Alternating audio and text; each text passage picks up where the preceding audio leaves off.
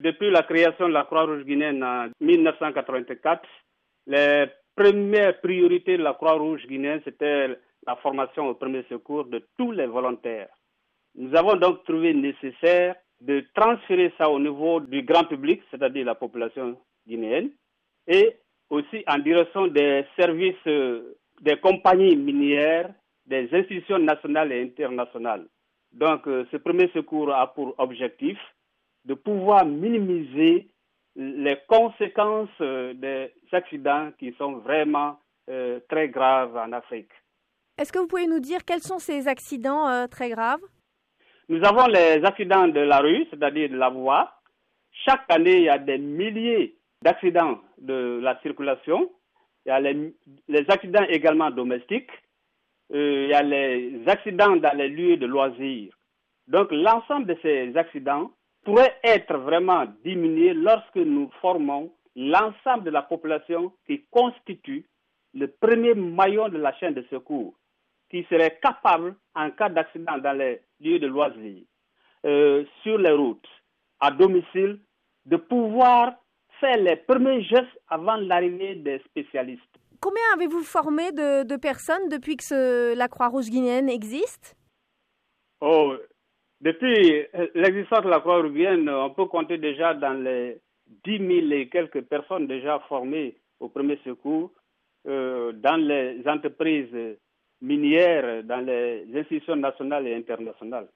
Celui qui a perdu la conscience, hein, qui ne respire pas, si on prend l'intéressé comme ça, c'est un cadavre qu'on transporte.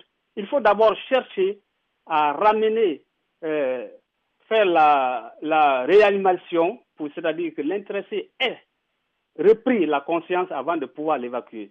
Mais prendre la victime directement, l'expédier, lorsqu'elle est inconsciente, alors euh, vous pouvez vraiment envoyer un cadavre vers la structure sanitaire. C'est pourquoi les premiers secours vraiment sont indispensables dans les lieux de loisirs. Et vous formez donc également au massage cardiaque? Oui, c'est indispensable lorsque quelqu'un est en arrêt cardiaque.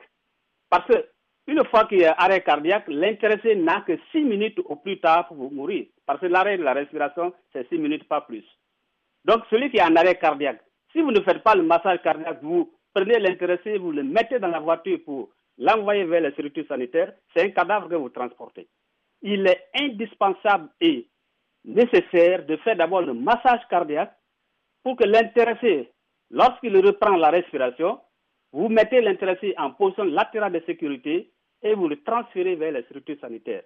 Et s'il y a le défibrillateur, vous le branchez le défibrillateur, vous le laissez allumer jusque vers les structures sanitaires.